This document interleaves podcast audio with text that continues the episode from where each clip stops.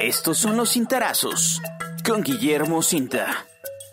Muy buenos días, estimados amigos de la Crónica de Morelos.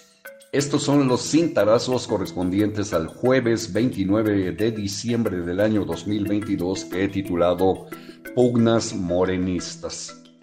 La semana pasada asistí a una cena ofrecida a comunicadores sociales del estado de Morelos con motivo de las festividades decembrinas y la anfitriona fue la senadora Lucía Mesa Guzmán, quien ocupa un primerísimo sitio entre las y los aspirantes del partido Movimiento de Regeneración Nacional Morena a la gubernatura morelense. Antes del tradicional brindis, la legisladora escuchó a cada uno de los asistentes, quienes expresamos nuestra opinión respecto a la coyuntura política desde el plano nacional hasta el local así como las probabilidades de que la fémina, originaria de Cuautla, sea postulada por Morena como candidata gubernamental, ello en base al conocimiento que tiene sobre la gobernanza y las políticas públicas, pero además porque cada día cobra fuerza el escenario de la paridad de género en por lo menos cinco de las nueve gubernaturas que estarán en juego en el proceso electoral de 2024. Morelos se inserta en tal hipótesis. Morena tiene incorporada la paridad de género obligatoria en torno a la designación de candidatas y candidatos.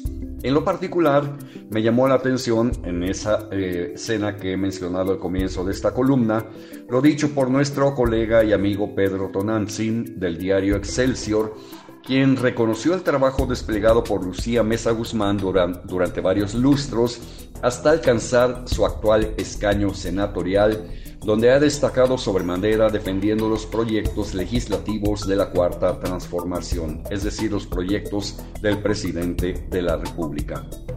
Sin embargo, el comunicador no dejó de mencionar la eventual crisis, yo le llamaría ruptura, al interior de Morena, sobre el escenario del proceso electoral venidero, que inclusive pudiera propiciar el voto de la venganza si alguno o varios aspirantes a cargos de elección popular no ven cristalizados sus anhelos.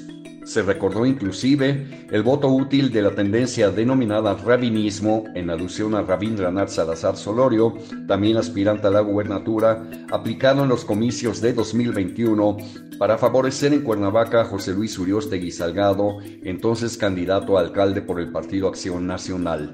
Eso es decir, el voto de la venganza en contra del abanderado morenista Jorge Argüelles Victorero, no es ningún secreto, pues es conocido por propios y extraños dentro del partido blanquiazul y también dentro de Morena. Pero vamos a, a ver lo que son los enanos del Tapanco. Es aquí donde quiero referirme a los enanos del Tapanco dentro de Morena. Esa expresión fue acuñada en las antiguas tabernas españolas, cuando algún comensal se pasaba de copas y se ponía pesado, para aplacarlo se escuchaba un bozarrón imponente y amenazante desde el fondo del tapanco. Y un día, en el que uno de esos borrachos se negó a salir y retó al del bozarrón a que bajara y se pusieran a mano, resultó que las amenazas contra los parroquianos provenían no de un corpulento guardián, sino de un enano cabezón. Era un simulador.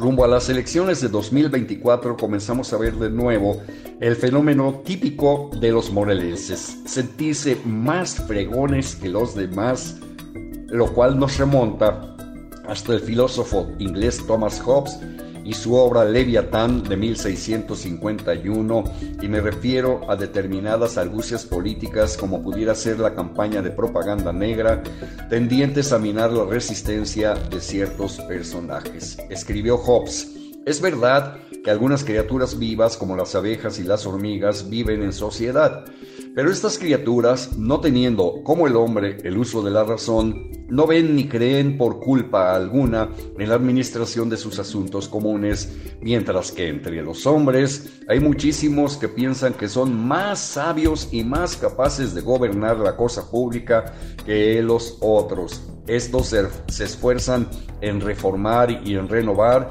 algunos de un modo, otros de otro, y llevan a la división y a la guerra civil. Me parece, pues, que mucha razón tenía y sigue teniendo Thomas Hobbes.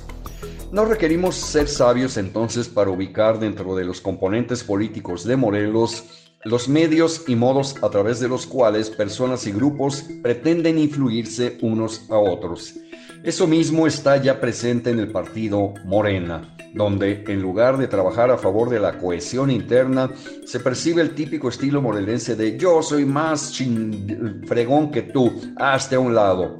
Algunos enanos del Tapanco inclusive se sienten propietarios del partido en esta entidad y exhiben actitudes precisamente así, patrimonialistas y de ser razón. La soberbia es su principal defecto y pesa mucho, muchísimo sobre la virtud de la humildad.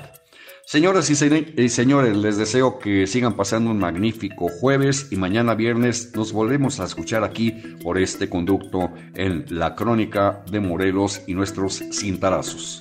Puedes consultar esta columna y más contenido en www.guillermocinta.com.